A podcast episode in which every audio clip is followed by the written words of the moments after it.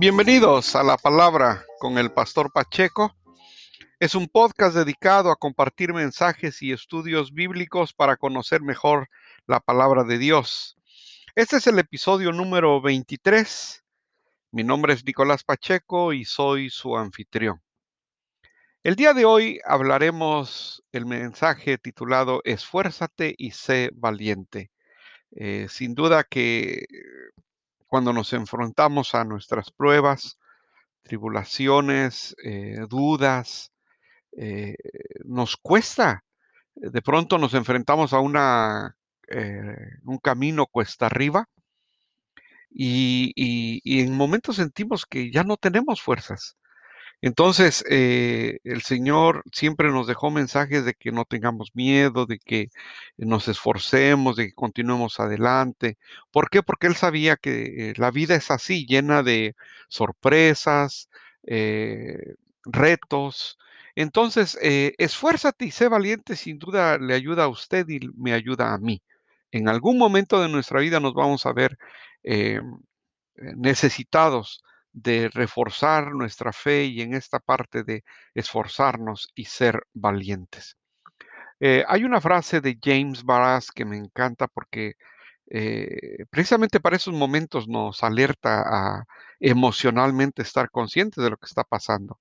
Dice, conciencia plena es simplemente ser consciente de lo que está sucediendo en este momento, sin desear que sea diferente. Disfrutar lo placentero sin aferrarte a ello cuando cambie porque cambiará. Estar con lo molesto sin tener miedo a que siempre sea así, porque no lo será.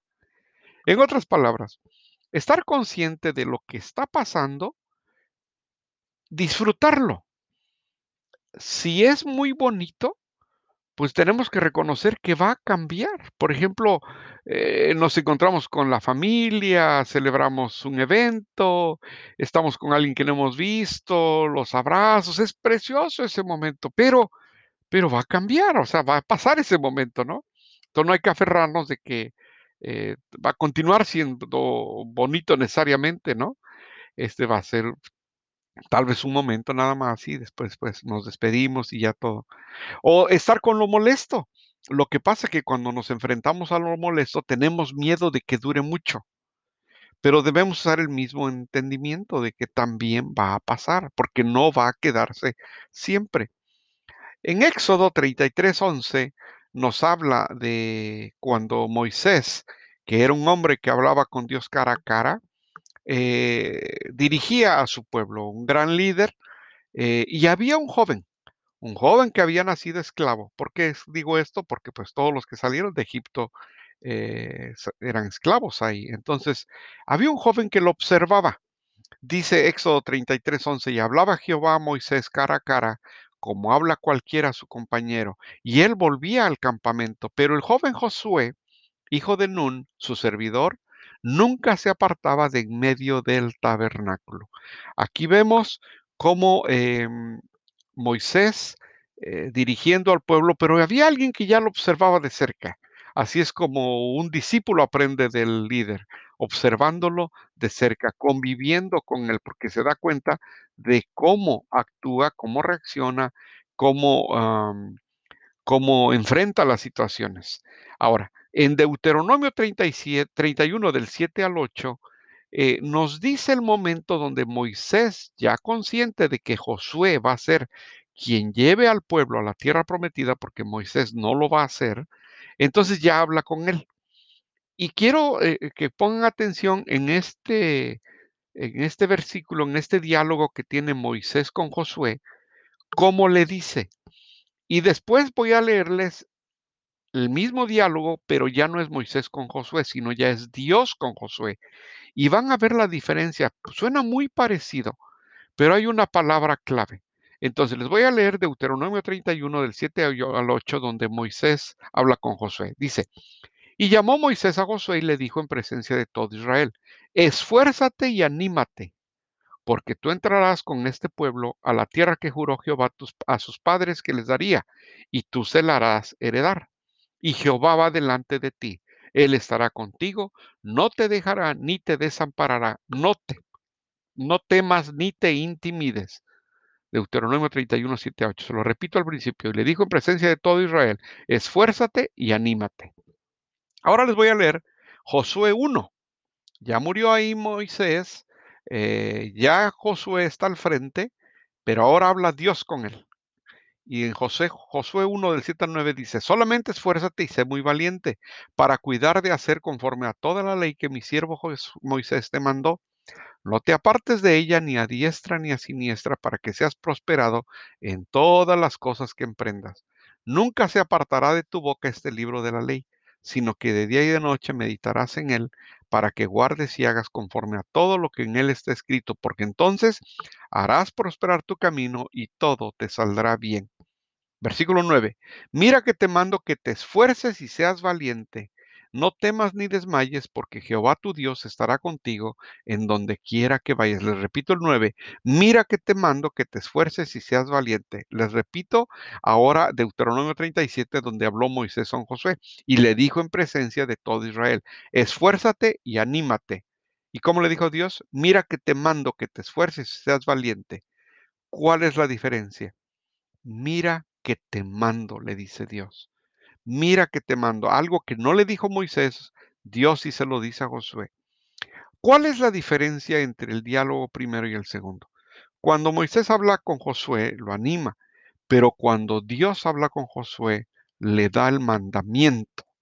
Entonces, cuando Dios tiene un propósito con nosotros, las cosas muchas veces ya no son opcionales, sino ya son mandamientos. Hay veces ya no nos da el margen incluso de cómo hacerlo, sino nos dice específicamente cómo hacerlo. En Romanos 8:28 dice, y sabemos que a los que aman a Dios, todas las cosas les ayudan a bien, esto es, a los, que conforme a su propósito son llamados. La diferencia entre el primer diálogo y el segundo es el propósito de Dios en nuestras vidas. El propósito de Dios en nuestras vidas. Entonces, cuando este versículo tiene dos partes. La primera, el versículo donde dice, la primera es el mismo versículo, Josué 9, mira que te mando que te esfuerces y seas valiente. Esa es la primera parte. La segunda, del mismo 9, dice, no temas ni desmayes porque Jehová tu Dios estará contigo donde quiera que vayas. Vamos a ver la primera parte. Cuando vemos primera de Samuel 22 del 1 al 5, eh, vemos al rey David cómo eh, estaba pasando por momentos difíciles. Acuérdense que entre el día en que David fue ungido como rey y el día en que tomó el trono, pasaron 10 años. En esos 10 años sufrió mucho David, especialmente de la, enemistad, persecución de parte del rey Saúl. En, en 1 Samuel 22, del 1 al 5, nos dice, y se juntaron con él todos los afligidos y todo el que estaba endeudado y todos los que se hallaban en amargura de espíritu y fue hecho jefe de ellos. Imagínense en el momento más eh, difícil de David, se le juntan los afligidos, los endeudados, los amargados, y dice que lo hicieron su jefe. ¿Qué, qué, cómo se sentiría usted que en el momento en que más necesitado usted está de ánimo, se le juntan todos los amargados, todos los desanimados, todos los pesimistas? Pero ¿sabe qué? Dice Dios, esfuérzate, esfuérzate aún cuando las circunstancias no sean las adecuadas. David nos da un ejemplo aquí, cómo él, a pesar de que no tenía todas las eh, herramientas para seguir adelante, él fue fiel. Él fue fiel, se esforzó. Eh, acuérdense que cuando eh, lo, unge, lo ungen, Dios le dio la promesa de que nunca lo iba a dejar. Le pregunto a usted, ¿sí sabe cuántas batallas perdió David? Cero nunca perdió una batalla. Él sabía que aun cuando las condiciones no eran las adecuadas, él contaba con la protección de Dios. Entonces, em, Dios, eh, la primera parte, no, Dios nos ordena a esforzarnos en tiempos difíciles, pero lo bonito está en que cuando nos ordena, Él está con nosotros.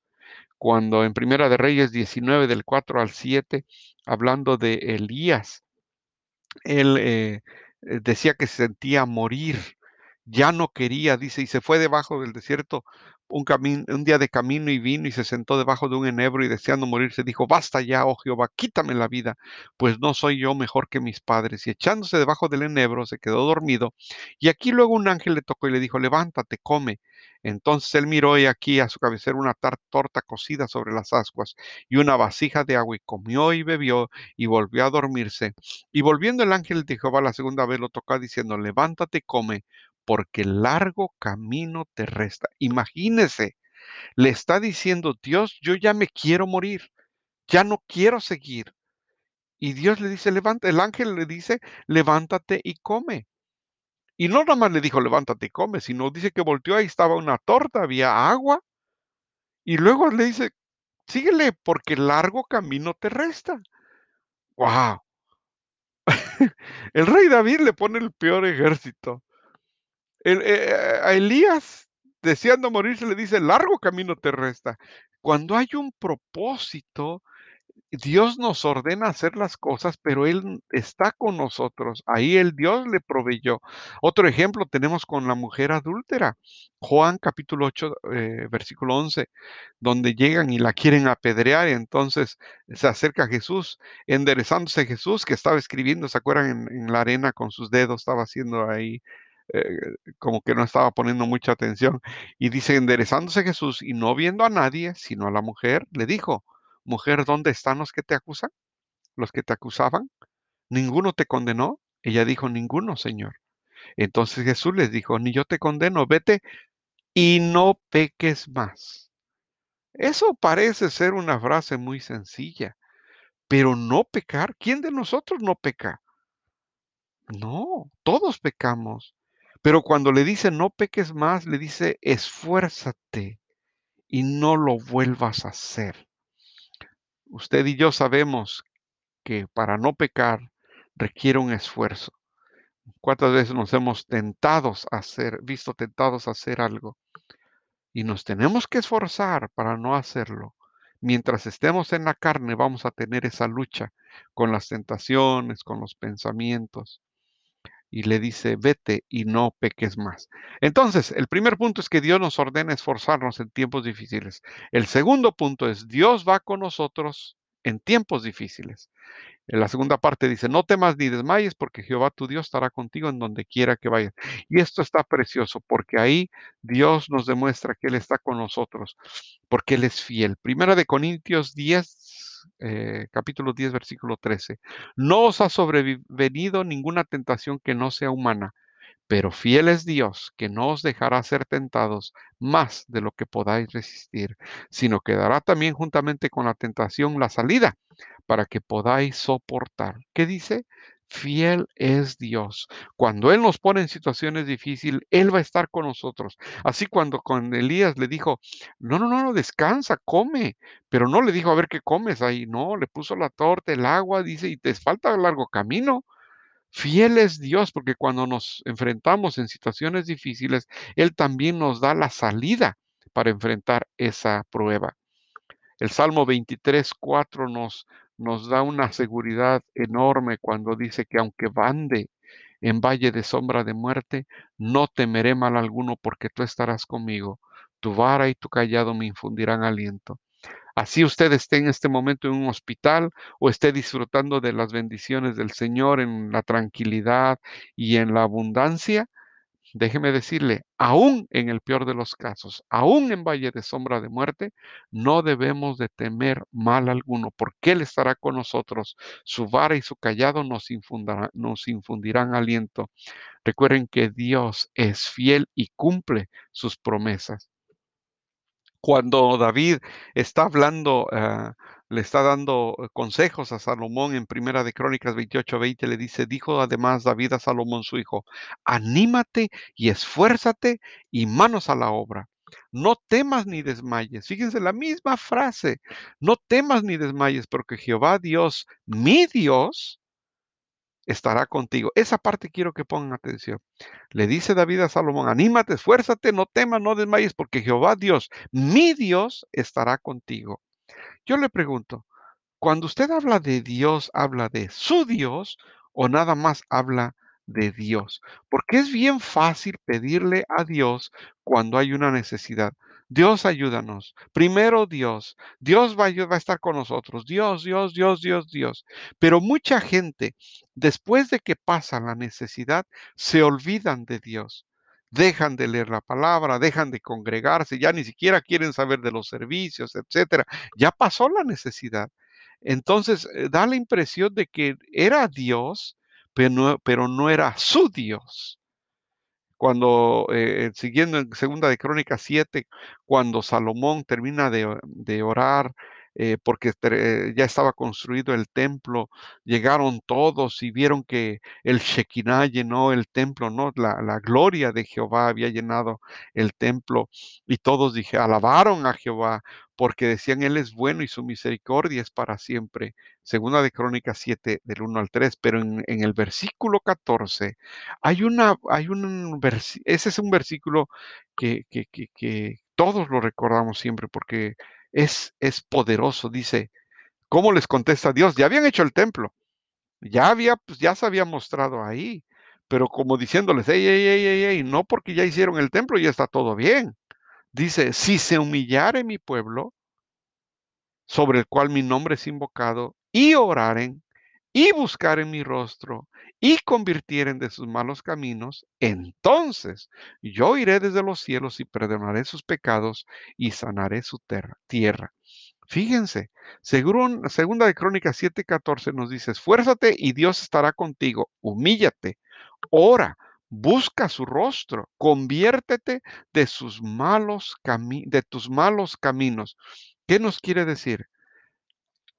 El hecho de que ellos ya habían hecho el templo, el hecho de que ya se había mostrado en su gloria en el templo no era suficiente. Él les contesta, si ustedes se humillan y oran y buscan mi rostro y se convierten de sus malos caminos, entonces yo oiré sus oraciones. Yo iré desde los cielos y perdonaré su pecado Así que yo lo animo a que ore porque la oración que Dios quiere escuchar es la de usted. Busquemos a Dios, esforcémonos, seamos valientes y no es por obras, no importa lo que usted está haciendo con Él, lo importante es que usted lo busque, humíllese, ore, busque su rostro, conviértase de sus malos caminos. Entonces, Él oirá su, nuestras oraciones, su oración. Recuerde que Dios quiere oír la oración de usted. Dios los bendiga, hermanos. Muchas gracias por haber estado el día de hoy conmigo. Los espero en el siguiente episodio. Mi nombre es Pastor Pacheco. Que Dios los bendiga.